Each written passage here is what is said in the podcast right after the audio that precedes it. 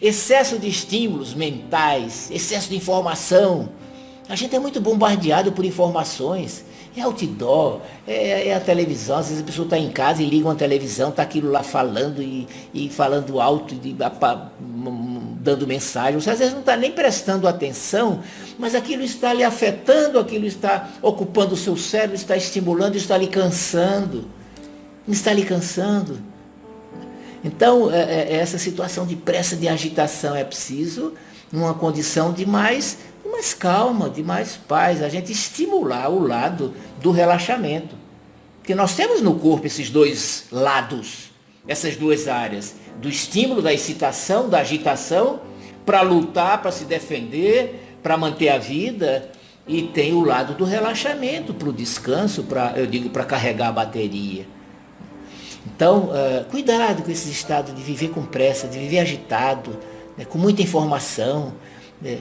Olha, quantas vezes eu saio daqui do consultório, entro no meu carro, isso é quase todo dia.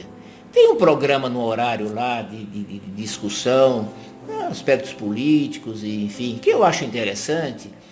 E eu entro no carro, é no horário desse programa, e eu, eu, eu vou ligar. Mas na maioria das vezes eu digo, não, não vou ligar. É informação demais, agora eu vou descansar a minha cabeça. Eu vou descansar e não ligo. E, e, e abro mão daquelas informações que, em princípio, seriam interessantes, mas seriam desgastantes.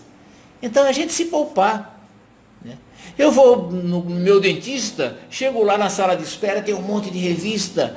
E aí a secretária diz, doutor, tem uma revista aí para o senhor ver. Não, não, obrigado. Eu recosto lá na poltrona, fecho os olhos e fico relaxando. Dizer, por quê? Bombardear minha mente no horário desse com mais informações. Mas hoje as pessoas não conseguem ficar um minuto sem estimular.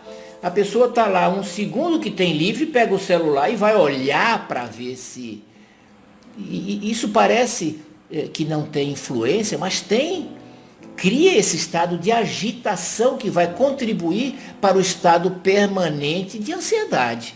De ansiedade. É estímulo demais, é informação demais, é cabeça cheia demais.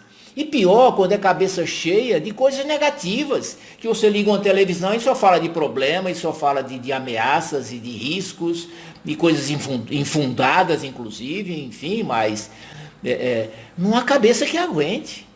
Não há cabeça que aguente.